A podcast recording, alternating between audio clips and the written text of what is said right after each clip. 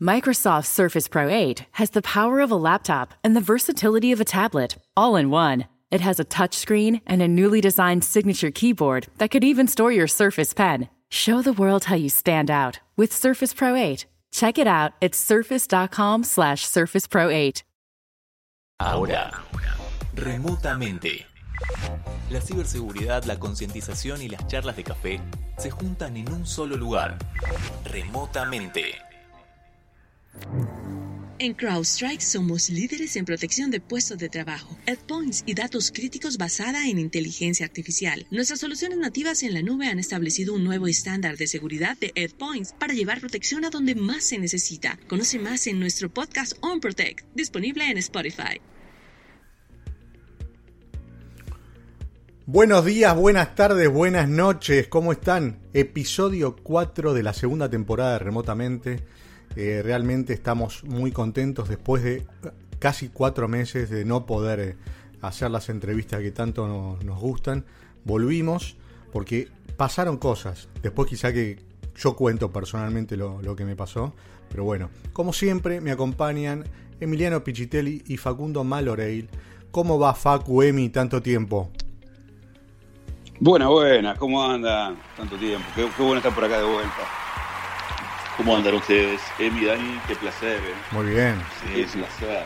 Vamos, que hay equipo, Sí. hay equipo. El equipo siempre está, aunque está. Extra- extrañando la frase de Emi, ¿cómo dice que le va? ¿Cómo dice que le va? Muy bien ahí. Sí, igual, igual por, por tres meses eh, a Dani no se la hice esa frase porque me iba a putear. No, no. Estuve, estuve un poquitito alejado de todo esto. Estaba, eh, después contaremos alguna anécdota, estaba un poquito, un poquito nervioso, alterado el, el joven Monas cuando uno hablaba, ¿no? Después contará él, ¿no? Incertidumbre total, pero bueno, ya estoy Sí. aquí. Igual lo queremos, lo queremos fuerte, pero era intratable este muchacho, ¿no? Era, era, era, era leer, era leer los portales de noticias o leer el, el feed de, de Dani. No, no, Yo me quedé con el tremendo. feed de Dani. Hizo, hizo buenas migas, ¿no? No, quiero hablar, no quiero hablar. Me escribían por privado, me ponían cualquier cosa. Te voy a denunciar, hijo de no sé qué. No, no, no, tranquilo, tranquilo. Bueno, bueno. Tranquilo. Bueno, ¿cómo estamos? ¿Qué vamos a hacer en el día de hoy? Vamos a entrevistar a, a un amigo. eh, ahí viene la presentación. Bueno, no, quiero decir el nombre para el final, ¿no? Pero es un emprendedor, ingeniero, inquieto, viajero, que con la experiencia acumulada logró en muy poco tiempo desarrollar un proyecto disruptivo y comercialmente viable en un momento clave del mundo, en donde la privacidad ha tomado una relevancia tal que nadie quiere quedarse afuera porque eso sería perder oportunidades. He aquí, en remotamente, Rodrigo Iras, Ira, Ira Razabal, CEO y co-founder de, de Wipson, de Latin Privacy Compliance Platform or Partner. No sé, ahí puso Facu, or Partner, porque todavía no está definido, ¿no? Eh, así que muchas gracias por estar con nosotros, Rodri. Bienvenido. Facu, Emi, muchas gracias por la invitación. Un placer estar acá. Bienvenido, bienvenido. Hola, Rodri. ¿Qué tal? ¿Bien? ¿Qué tal? Todo bien, por suerte. Bueno. La verdad que muy, muy contento. Bueno, estamos muy contentos que estés con nosotros y para ya romper un poco el, el hielo, quería que, que nos cuentes un poco eh, sobre vos, tus inicios profesionales, qué estudiaste, eh, qué inquietudes tenías cuando terminaste eh, tu carrera, que cuentes un poquitito eso para después ir desarrollando un poco más lo demás. Dale, les cuento. Mira, bueno, soy, soy chileno, pero vivo, viví casi toda mi vida acá en Argentina y a la hora de estudiar me decidí por estudiar ingeniería industrial. Soy ingeniero industrial de Litva, pero la verdad que cuando me metí a estudiar no tenía ni idea de lo que hacía ingeniería industrial. Solo sabía que me encantaban las matemáticas, las físicas y que quería algo bien desafiante y dije, bueno, me parece que, que es una linda carrera que te desafía. Así que así comencé y sin saber realmente lo que iba a ser un ingeniero, cuando terminé fue algo parecido, ¿no? O cuando estaba terminando la facultad. Bueno, ¿y ahora realmente qué hago? Porque no quiero ser el, digamos, ingeniero tradicional, que, digo, no está mal, pero digo, no me veía trabajando en una fábrica, por ejemplo. Eh, a mí siempre me llamó la, la, la tecnología, siempre fui muy amigo de la tecnología y era muy chico, y eso fue lo que me llamó a decir, bueno, me quiero meter en ese lado. Y ahí fue que, bueno, arrancó todo mi, mi recorrido eh, al lado de la tecnología. Está bien. ¿Y cómo fue en el tema de los datos después? Que, que estás vinculado muy, digamos, muy cercanamente con, con estas cuestiones, ¿no? Yo, creo que fue un poco como que el destino me, me fue uniendo a los datos de alguna manera. Eh, mi primer eh, trabajo, digamos, más oficial, más allá que siempre hacía cosas, eh, fue en Despegar. Me acuerdo que tenía incluso varias entrevistas y casi entro, por ejemplo, a LAN y a, que es la TAMI. Por esas cosas de la vida terminé entrando a, a despegar en el área de marketing digital, cuando marketing digital estaba comenzando a ser un boom y ese fue mi primer contacto del poder de los datos, ¿no? Porque al final, marketing digital lo que es eso, es el poder de cómo a partir de la información o de, las personas en Internet, cómo puedo después vender más, sacar más beneficios, eh, eh, conocer más al usuario. Así que ese fue mi primer contacto eh, con los datos. ¿Qué es Whitson? Digamos, si puedes explicarle a la gente que, que nos está escuchando, ¿qué dirías que es Whitson y por qué eligieron ese nombre? Entonces, eh, eh, Gibson significa por William Gibson, que es el padre de lo que se llama el cyberpunk, un, tipo de, digamos, de novela precisamente futurística, y eso es lo que era lo que era Gibson, ¿no? Es eh, el poder el poder crear eh, ecosistemas más transparentes de datos. Entonces siempre nuestra idea fue ver a futuro y eso fue lo que lo que nos representaba. Hmm. Y algún, digamos, ya hablando de temas comerciales, planes de expansión, ¿dónde tiene hoy Wipson dónde, dónde está eh, ofreciendo sus servicios? ¿En Argentina, en algún otro país de la región? Mm, ¿Qué expectativas tienen respecto al crecimiento de la compañía? o sea, tenemos la mayor parte del equipo en Argentina, por suerte, donde hay gran capital eh, humano. Así que estamos ahí, también dando soluciones ahí. Estamos poniendo nuestros headquarters en Brasil. Actualmente me encuentro en San Pablo y también tenemos eh, una pata en Europa. Hoy en día la Unión Europea es, es, uno de nuestros principales clientes y desarrollamos tecnología para ellos. Así que tenemos un pie en el viejo continente eh, y más que nada es muy interesante porque ellos son, digamos, eh, el viejo continente es el futuro en lo que es privacidad de datos personales o datos. Así que bueno, aprender allá, innovar y traerse toda esa inteligencia, toda esa tecnología a Latinoamérica es una oportunidad eh, increíble, así que bueno, lo aprovechamos de ese lado. Ahí, Rodri, Facu, por acá. Em, para, para, los que nos están escuchando, como diría Emi, los radioescuchas o los pot escuchas, que es una este, frase que ha acuñado en estos últimos tiempos el gran Emi Pichitelli. Eh, ¿A quién, digamos, a quién le puede interesar Wipson? Digamos, es un, es un, este, los servicios de Wipson le pueden interesar a una persona individual, a una compañía, a un gobierno. Contanos un poquito más, empecemos a meternos ahí. Wipson lo que, lo que ayuda es, eh, ayuda a las, compañías a cumplir con las regulaciones de datos, especialmente en Latinoamérica. Con lo cual, ¿qué significa esto? Que cualquier empresa realmente en Latinoamérica eh, le puede interesar Wipson, porque todas las empresas eh, tienen datos. Eh, ahí me van a decir, no, pero yo tengo solo una página de internet. Bueno, tu página de internet, una cookie, alguna cookie va a tener de alguna manera información de los usuarios está obteniendo. Entonces, la verdad que de pequeñas a grandes empresas, corporaciones, obviamente lo que se ve es que las empresas, inicialmente las más grandes, son las que están más avanzadas y más les preocupa esto, porque tienen más datos, con lo cual tienen un problema mayor. Así que bueno, y, y tema y tema de gobiernos que tocaste también. A ver, recontra porque hoy en día lo que es el manejo de datos hay que verlo no solo del lado de cumplimiento, sino del lado de, confianza, de ganarse al cliente, de ganarse a la persona. Con lo cual, eh, lo que estamos viendo, cómo está cambiando el, hoy en día el mundo, el ecosistema, es que entre más bueno, digamos, soy con la privacidad de las personas, también las personas son más eh, eh, o confían más en mí, me van a dar incluso los datos porque saben que ellos en cualquier momento van a poder controlar. Y me parece que eso también es bastante eh, muy importante hoy en día eh, con el gobierno, de tal manera que el gobierno muestre que te pido los datos para ciertas cosas que son necesarias para poder brindarte un servicio mejor, para poder ellos mejorar, pero te doy los derechos para que vos siempre seas el, el dueño de la información. Hay una frase, hay una frase que nos pasó la producción, que entiendo que es de tu autoría, eh, vos dijiste por, alguna vez por ahí que en realidad ayudando a las empresas a cuidar los datos, en realidad estás ayudando a las personas, ¿no? Comentanos un poquito o amplianos esa idea, ¿puede ser? totalmente, o sea, ahí, ahí para, para, para, contarles es un poco de también cómo me fui amigando con los datos. Yo después de, después de despegar eh, entré en una, en una, startup que se llamaba Grandata y bueno, cosa, una de las cosas también que hacíamos era eh, ayudar también a las empresas a, a digamos, a, a, utilizar sus datos para obtener mayor valor.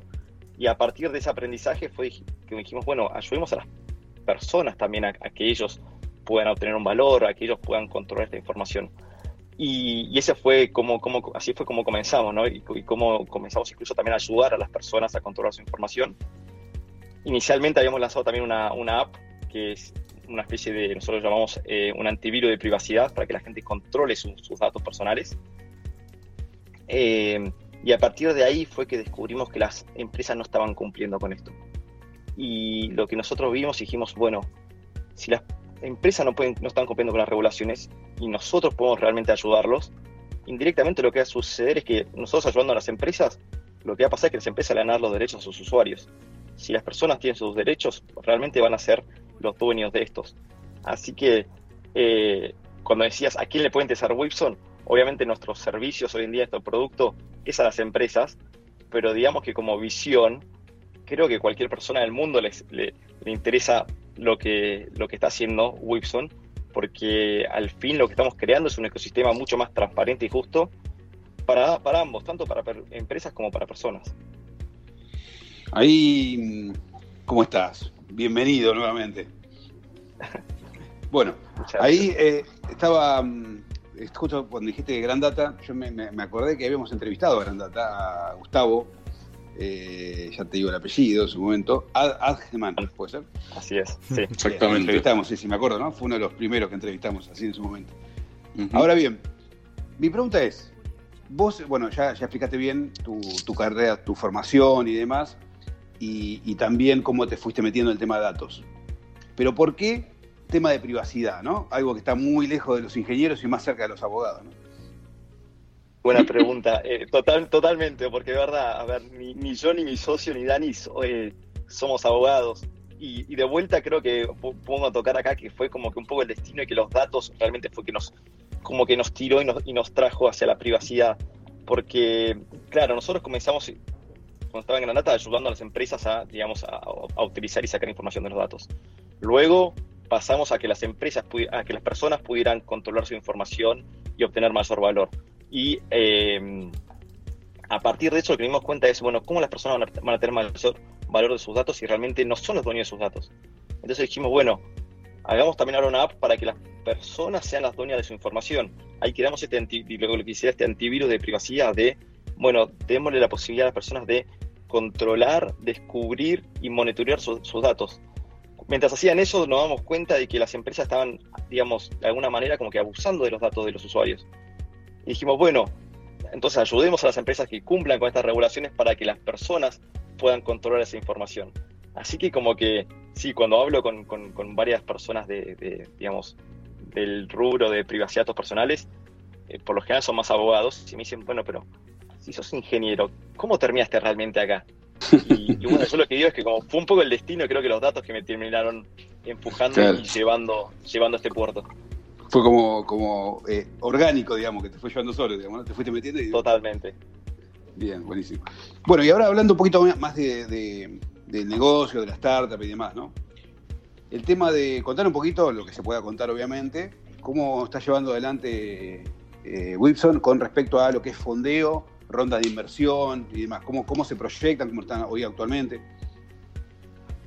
La verdad que estamos bastante contentos, vemos un gran cambio de que, de que llegamos a Brasil, eh, cerramos una ronda, lo que nosotros llamamos una ronda puente, liderada por Nautopia, que es eh, este nuevo fondo en Latinoamérica que tiene gente de primer nivel, con advisors de primera, eh, por mencionar algunos, en, en, en advisor está por ejemplo desde Galperín a, a Migoya, la verdad que es increíble poder contar con, con el apoyo de esta gente y con el objetivo de hacer eh, esta ronda puente, de hacer una ronda, ya una seed round bastante ya más, más grande. Estamos pensando ya en, en, en, poder levantar unos 3 millones extras a principio del año que viene para digamos, conquistar o para liderar el mercado brasilero, acentuarnos bien acá en Brasil y poder desde acá expandirnos a toda Latinoamérica. Excelente.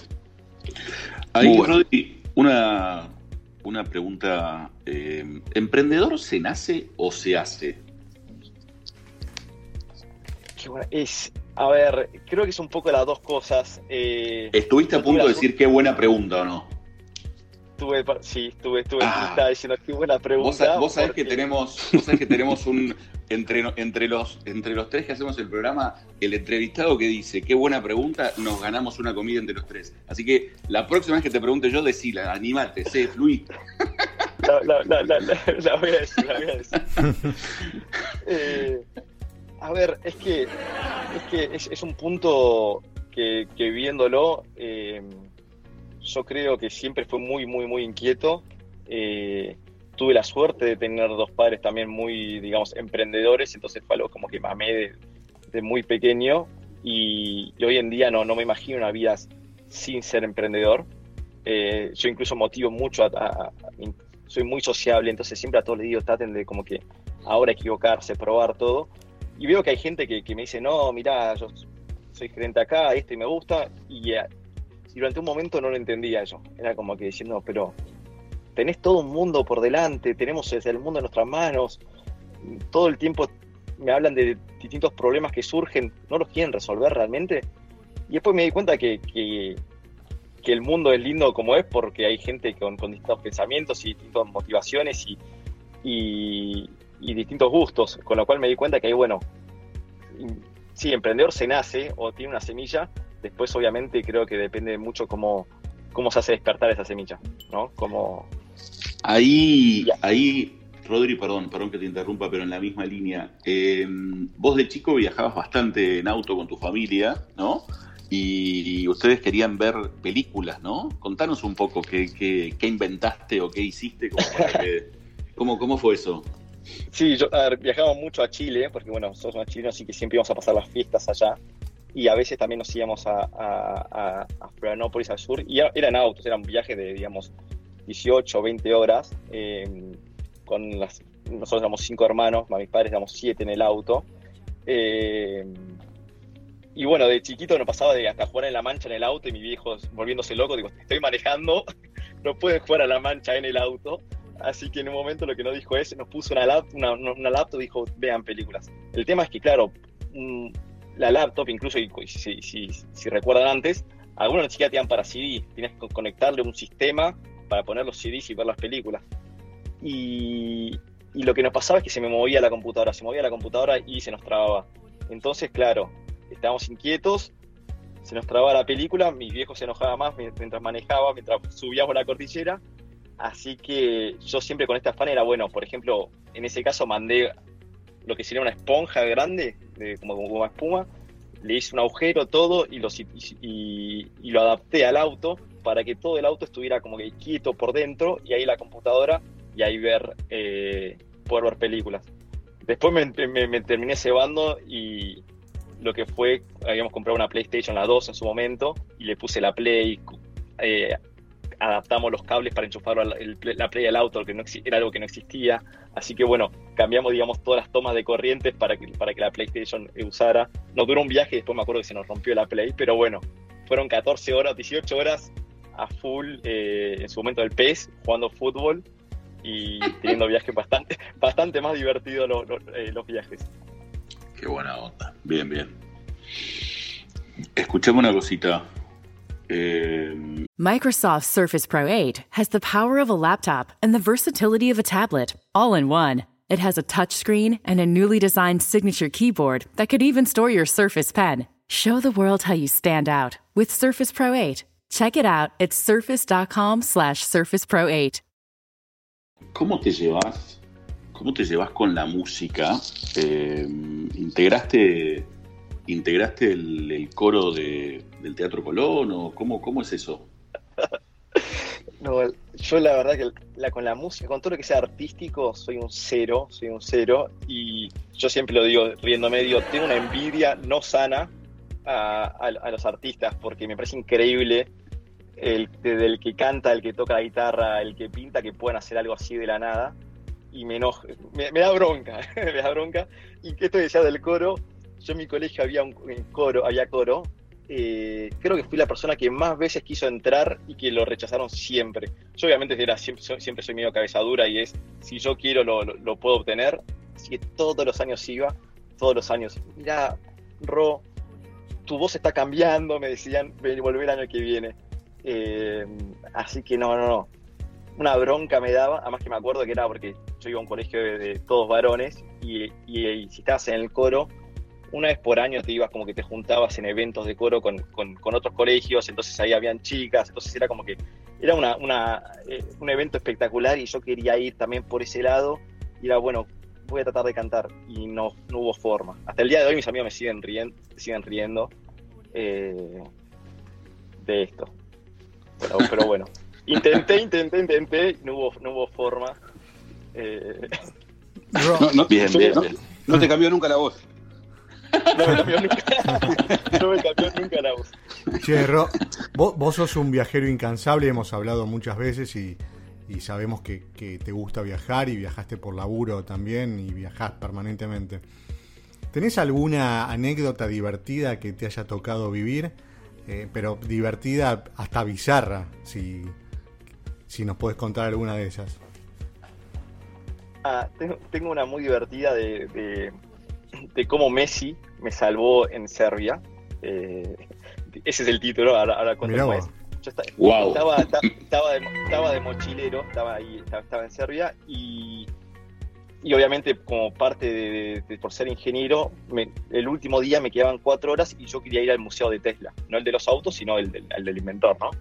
Él era yugoslavo, entonces el museo de Tesla estaba ahí y yo decía, no, quiero ir a ver, quiero ir a ver las bobinas, quiero y estaba con un amigo, le dije, vamos, vamos, vamos, dijo, bueno, dale, vamos. Y fuimos todo rápido el último día porque teníamos un par de horas y la verdad que no entendíamos nada y cómo movernos y nos subimos a un, como que una especie de tranvía, un, bus, quisimos pagar el, adentro del ticket, vimos que no se podía pagar el ticket y dijimos, che, ¿qué hacemos? O sea, no, no somos el sistema, pensamos que íbamos a parar acá. Bueno, dijimos, bueno, zafamos, nos bajaremos y bueno.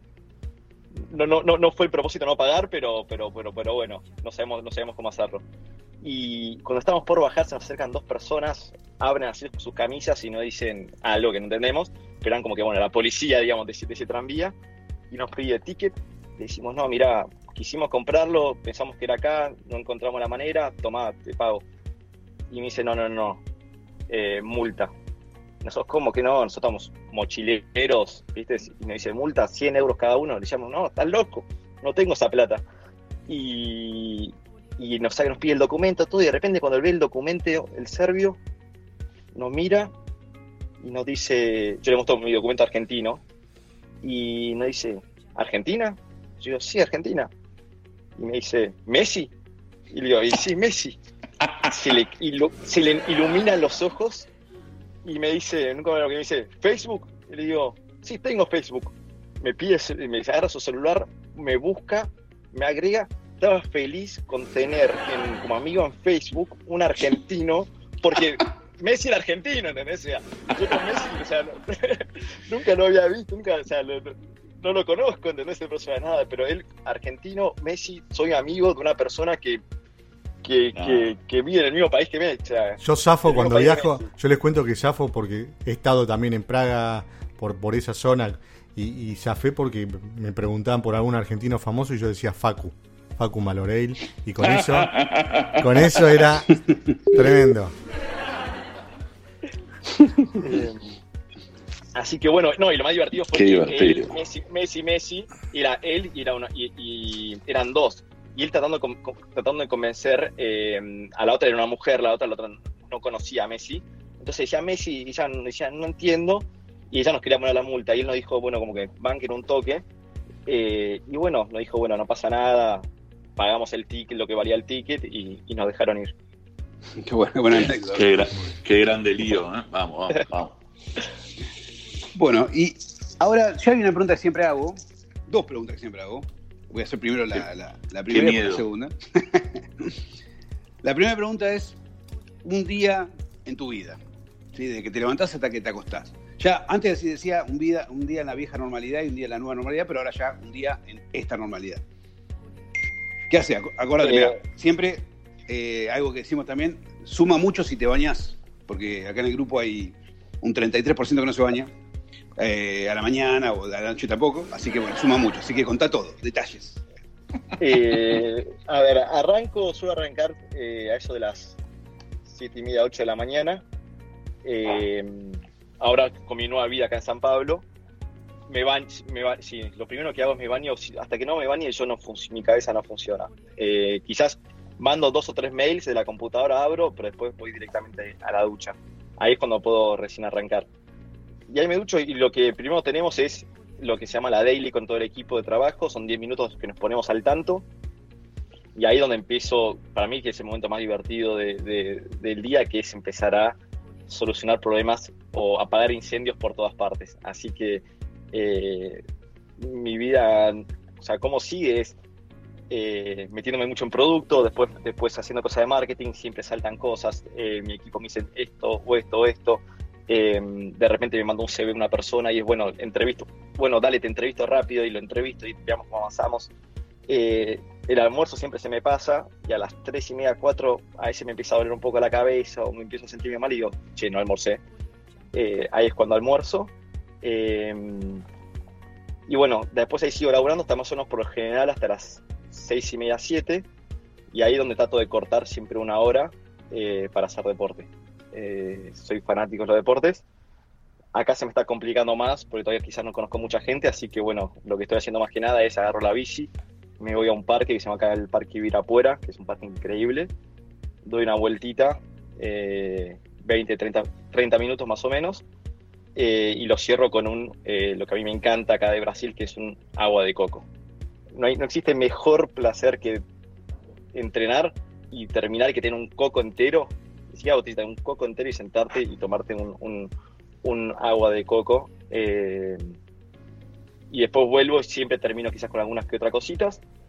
Eh, y el día, por suerte, lo termino bastante, bastante bien, que es, eh, por lo general, siempre con, con una una última, digamos, una última call, porque antes lo hacíamos por, por, la por el celular, pero hacemos la, por la computadora, con mi novia, que actualmente está en Argentina, bancándome de allá.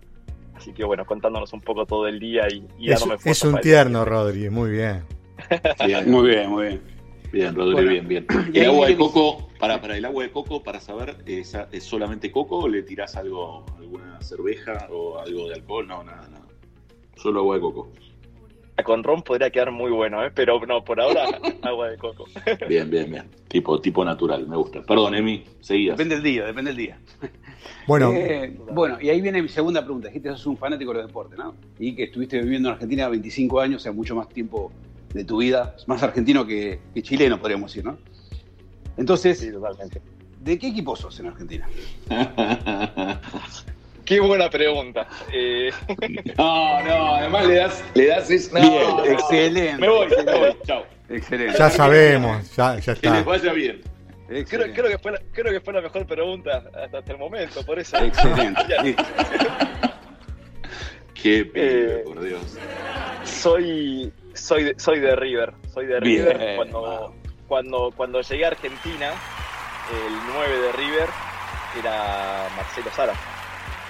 Eh, así que, El, chileno, acá estaba en River, nosotros con mi viejo me dijo, somos de River y, el matador Salas. Entonces fue como que eh, no habían dudas. Bien, eh. espectacular, espectacular. Bueno. Llegó el momento. No podrás escapar. Prepárate para responder Preguntas incómodas.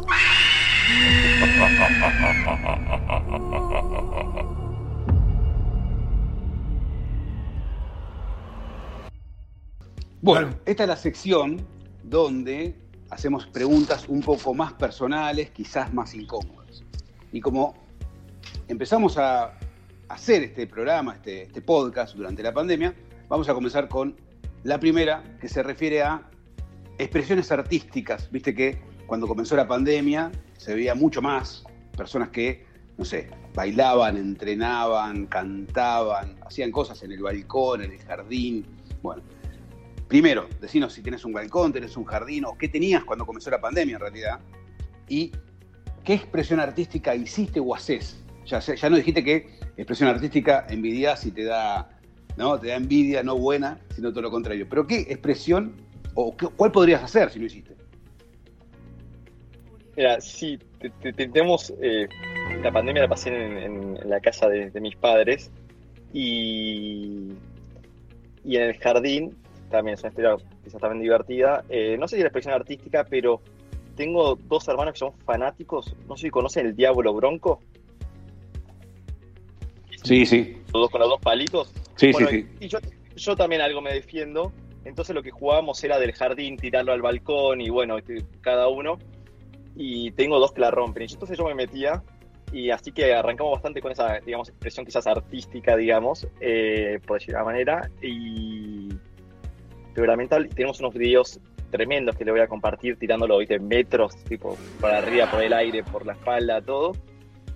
Lamentablemente cuando querían hacer los mejores videos me dejaban para el costado. O sea, me, metían a mí para practicar y ese, ahí donde yo participaba, cuando querían hacer las, mejores, las mejores tomas, yo filmaba, así que quizás me fue más filmar y ellos eran los que, los que se dedicaban a hacer todo. Tenés un karma con el tema artístico, parece. Sí, tengo un karma. O sea, lo que te sale bien no te deja expresarte. Totalmente. ¿eh? Es increíble. Sí, sí, sí, me, acuerdo el, diablo, que ah, incluso muchos artistas callejeros lo usaban ahí en los semáforos.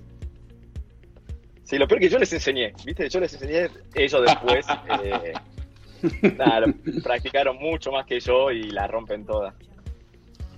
comida, en la comida final de remotamente este año, no vale ir con camiseta de River, pero sí tenés que venir este, y demostrarnos a vivo cómo sería tu desempeño. Vamos con la segunda pregunta. Vamos con la segunda pregunta. Eh, es una pregunta donde los entrevistados, algunos, algunos se, han prendido y han, contado la verdad, este, otros les ha dado un poquito de vergüenza. Pero la pregunta sería también, volviendo a la época de pandemia, que en realidad no sabemos si ahora estamos en pandemia. No, no, no tenemos muy claro, pero no nos metamos en esos temas que son ajenos al programa. La pregunta es la siguiente, nuestro querido Rodri. ¿Qué top 3 de compras tuviste en pandemia? Viste que mucha gente, hablo por mí, no hablo ni por Dani ni por Emi, eh, nos agarró como, bueno, ya que no podemos viajar, ya que no podemos, bueno, remodelo la casa o compro. Eh, y nos hemos encontrado con anécdotas y con compras divertidísimas, ¿no? Entonces, la pregunta es, ¿qué top 3 de compras tuvo el señor Rodrigo? La, mira, creo que fui cuando digo top free, no puedo, no puedo dejar de pensar en mi silla ultra gamer que me compré y en mi monitor curvo. Fueron las mejores dos adquisiciones que me ayudaron a pasar toda mi, mi, pandemia. Y lo más interesante fue mi primer, lo hice creo que mi primer semana de pandemia. Fue como la primera semana y empecé a trabajar en casa y dije, che, creo que esto se viene para largo. Y me acuerdo que fue, bueno, silla gamer, eh, monitor curvo, esto lo, y viste grande como para poder trabajar fueron mis dos compras así como que me ayudaron por lo menos a, hacer un poco más amigable la, pandemia. Y mi tercer compra, que no sé si es porque es algo más recurrente, Nutella. No sé, no sé, pero trabajando en, trabajando en casa con Vites y con Rappi era cada dos días me traían un tarro de Nutella. Eh, soy enfermo de los chocolates y lo dulce. Eh, y cuando venían amigos no podían creer cómo habían tarro de Nutella. Lo como solo. Para mí la Nutella se come sola. Y no, no, no, abro, no abro debate. O sea, no, no, no, no, no, no, no, hay debate para mí ese tema. Acá soy autoritario, la Nutella se come sola. y, Muy bien. y así que esa, ese fue mi tercer, eh, mi tercer mejor compra que fue bastante recurrente.